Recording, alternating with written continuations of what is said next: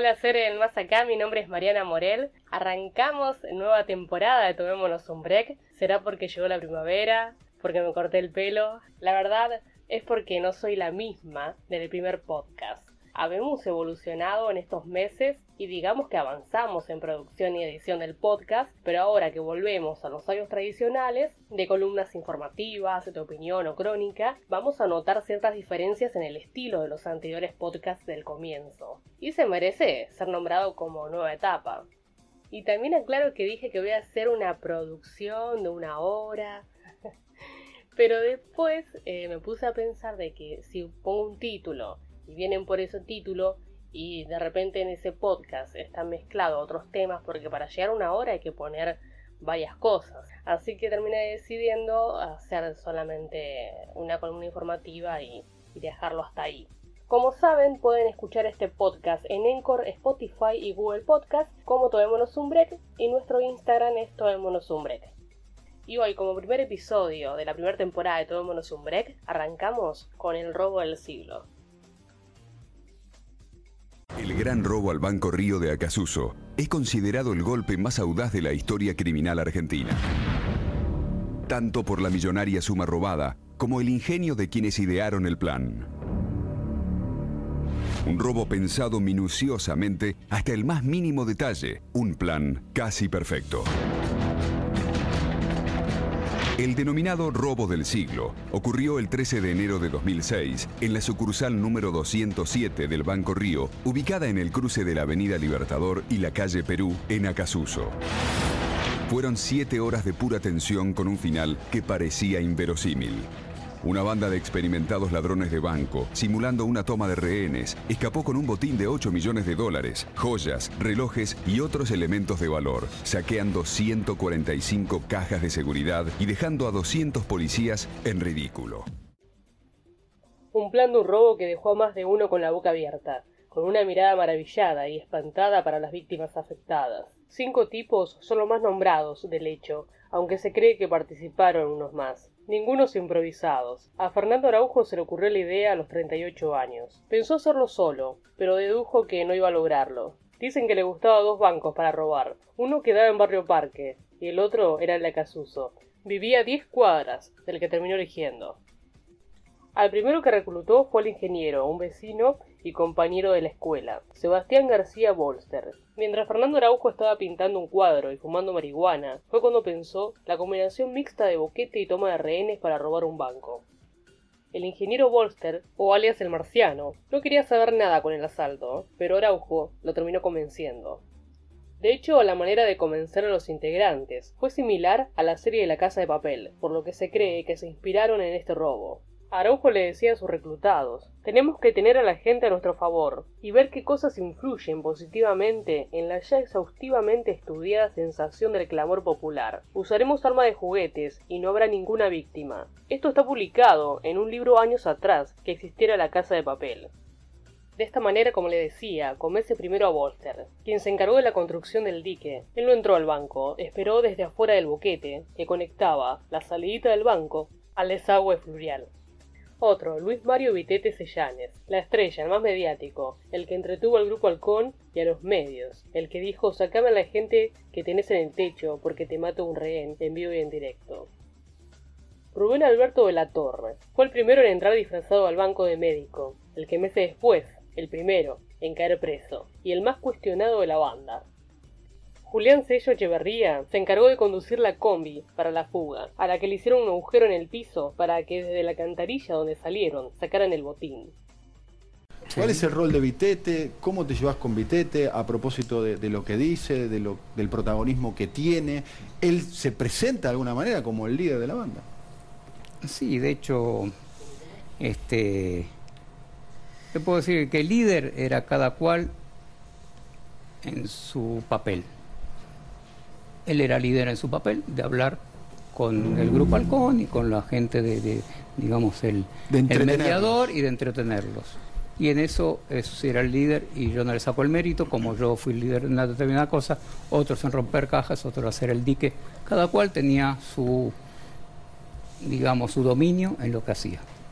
O sea, eh, pero que es el cerebro no, está muy lejos de serlo porque nosotros empezamos hacer, digamos, el túnel y a encontrar el lugar y hacer toda la logística y todo, eh, ocho meses antes de que él se incorpore a la banda. Él se incorpora porque este, económicamente estábamos mal, nos habíamos hecho muchos gastos y no llegábamos con el dinero. O sea, teníamos, por ejemplo, que, definir el trabajo para Navidad y no llegábamos con el dinero. Entonces él fue un aporte importante económico. Siempre estuvo convencido que era un buen negocio, por decirlo de alguna manera. Sí, en, definitiva, yo lo que pienso que, que es como un boxeador, a veces me comparo, por ahí no vale la comparación, pero que va por la corona, no vas por, por la plata ni por cosas, querés llegar y, la adrenalina, y nada más, claro, llegar, decir, bueno, vamos a hacer esto y lo hacemos. Y, bueno, nadie tiraba para atrás, ya estábamos en el, en pero se le fue ahora esa motivación, ya se le fue, no quiere volver. Usted dijo antes no, que no ya quiere fue, ya, ya no, la etapa no, le pica más el bichito? ¿Cómo? ¿No le pica más el bichito? No, estoy con otra idea. Yo creo que el bichito es una película, hacer otro libro, tengo argumento para escribir dos libros más.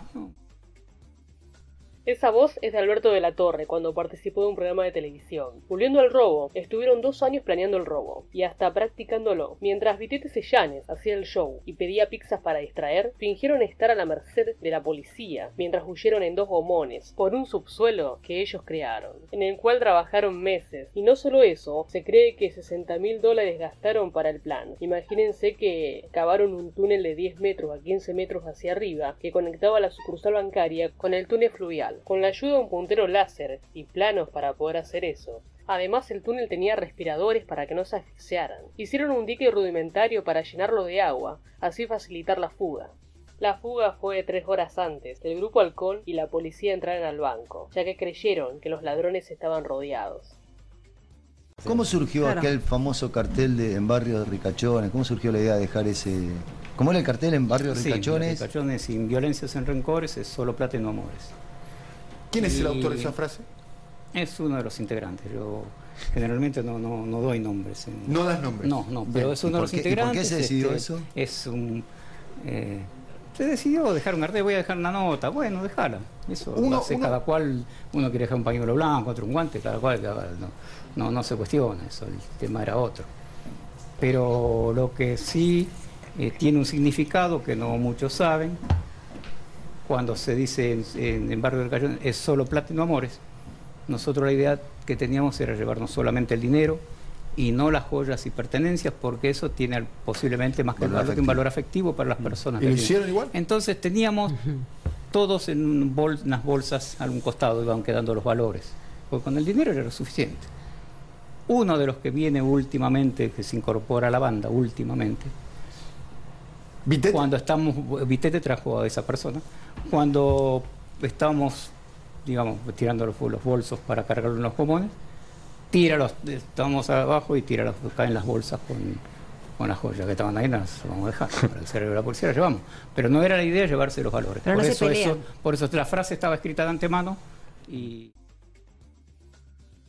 A las siete y media ingresa al banco el grupo Halcón y se lleva la sorpresa que estaban solamente los 23 rehenes. Registraron todo el banco, tuvieron que correr muebles para encontrar por dónde se habían escapado y al mover la cajonera de uno de los cuartos de, servicio que conectaba justamente a las bodegas, encuentran el boquete y esta famosa nota que relataba de la torre en el audio. Otro tiempo que perdió la policía fue la bomba casera que dejaron en la entrada del túnel, la cual era falsa. Para esa hora, ellos ya estaban repartiendo el dinero. O sea, en realidad la tarea de investigación del área de la policía científica comenzó al otro día, de hecho. Lo primero que se encontró fue el boquete. El boquete se encontró en una oficina que está frente al tesoro. El túnel estaba tapado, no estaba a la vista estaba tapado con un mueble. Nosotros hicimos ensayos para ver cómo era esto posible y eh, determinamos que sí, que era posible, simplemente enlazando el mueble y tirando desde atrás y luego soltaban la punta de la soga y tiraban y el mueble quedaba apoyado contra la pared como quedó. Nosotros pudimos reconstruir que ellos una vez, una vez salieron de la entidad bancaria, que salieron por el túnel, remontaron el túnel y salieron a la altura aquí de plena ciudad, Martínez, Acasuso, salieron por una de las alcantarillas de ese lugar. Ahí tienen que haber dejado un vehículo, algo por el estilo, estacionado, cargaron las cosas dentro del vehículo que, utilizaron para eso y se fueron. Tiene que haber habido varios entregadores, entre ellos algún entregador que tuviese conocimiento o que tuviese eh, los planos. Los elementos que llegaron eh, o que condujeron a, una, a un esclarecimiento del hecho en particular fueron, fueron varios. Uno de ellos fue el tema del análisis de las comunicaciones, el entrecruzamiento de llamadas, esta araña de comunicaciones que se, que se arma justamente para ver quién tuvo relación con quién. Hubo una declaración por parte de la esposa de uno de, uno de los delincuentes, a modo de arrepentido, Él negoció su complicidad de alguna manera, porque eh, era, parte de, era parte de la banda. Da, una serie de datos que son corroborables a partir de las, de las otras líneas de investigación. Y eso es lo que le da sustento. El hecho se calculó, se, se planeó por lo menos eh, entre seis meses y un año. Algunos de ellos sí tenían antecedentes y de hecho parte de las tareas de investigación criminal que se hizo fue el análisis de personas con ese modus operandi. Yo creo que fue, está bien, el robo del siglo eh, es un nombre que le pusieron, que le puso el periodismo porque algún nombre habría que darle. En la Argentina podría decirse que fue el robo más importante. Eh, había cuenta que el siglo recién comienza. Gracias al sistema de investigación tecnológica de celulares y a una mujer despechada, la turca, esposa de Beto de la Torre, e Alicia de Tulio, se dice que creyó que el marido se iba a ir con el dinero y una joven amante, por lo que los denunció y además dio los nombres de los demás integrantes, que meses después los capturaron. Lo que nunca encontraron fue el botín completo. Se llevaron alrededor de 8 millones de dólares, más joya que no se calcula el valor. Solo recuperaron un 15% y hasta muchos dicen un 20%, cuando los arrestaron por separado. Tras el juicio, las condenas fueron 15 años de prisión para La Torre, 14 años para Araujo, 10 años para Sello Echeverría y 9 años para el ingeniero Bolster. Apelaron y se les redujo la condena, sin sacar la carátula de robo calificado. ¿Dónde está el resto del dinero? Y no, habría que preguntarse al que lo tiene. Hoy están todos libres. Araujo vive en Palermo, tiene un atelier y es personal trainer. El ingeniero Bolster trabaja en su taller, arregla motos y autos, y Vitete Sellanes, la estrella, vive en Uruguay, tiene una joyería, y es el que más hizo alarde de su buen pasar económico, y que lo hizo por ego más que por necesidad. Alberto de la Torre promociona libros y no volvió a ver a Alicia y Tulio ni a su hijo. Ella trabaja cuidando ancianos en un hospital. Julio Sello Echeverría estudia Derecho y pensaba hace unos años atrás abrirse un restaurante. Se cumplieron 13 años de este robo, que es el cuarto robo más asombroso y mejor ejecutado de la historia del mundo. Más allá que parece que hablé de una historia de película, por fin va a llegar al cine la historia de este robo del siglo. El film cuenta además con los actores Guillermo Franchella en el rol de Luis Vitete, Diego Peretti, que va a ser de Fernando Araujo, Alberto de la Torre lo va a encarnar Rafael Ferro, y Pablo Rago personifica a Sebastián Bolster. Otros actores, Luis Luque y Mariano Argento, también van a estar en la película.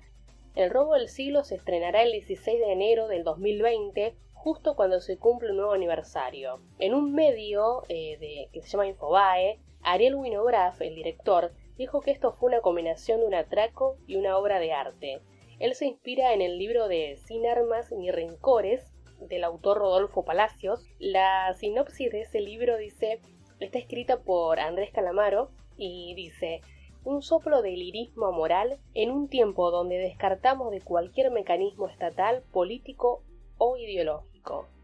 Ya tienen miles de documentales con respecto a este tema, un libro escrito y próximamente la película. Y este humilde podcast, así que tienen para entretenerse para rato.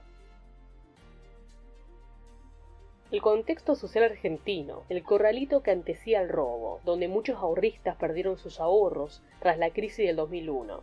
La idea de que los bancos son los mayores saqueadores del capitalismo, que los ladrones son una especie de Robin Hood, la elegancia y la intelectualidad de ellos, que no eran tipos con hambre, mejor dicho, tenían hambre de hacer algo ilegal por ego y adrenalina, y sobre todo no hacer cualquier cosa, si no hubiesen cometido el error de llamar a la policía con un teléfono celular, que condujo a toda la investigación eh, telefónica, en una de las conversaciones que, que, hicieron con los negociadores, y si la mujer de la torre no lo hubiese denunciado, quizás esta fama no la tendrían, o que lo descubrieran era parte del plan, para que la mayor parte del botín sea bien guardada y gastada, porque a esta altura de la economía argentina seguro gran parte la habrán patinado. Vamos a finalizar este primer episodio de la segunda temporada nombrando las fuentes, que son los audios que escuchamos. Lo repetimos. C5N, el expediente análisis de Paulo Cablan, publicado el 17 de enero del 2013.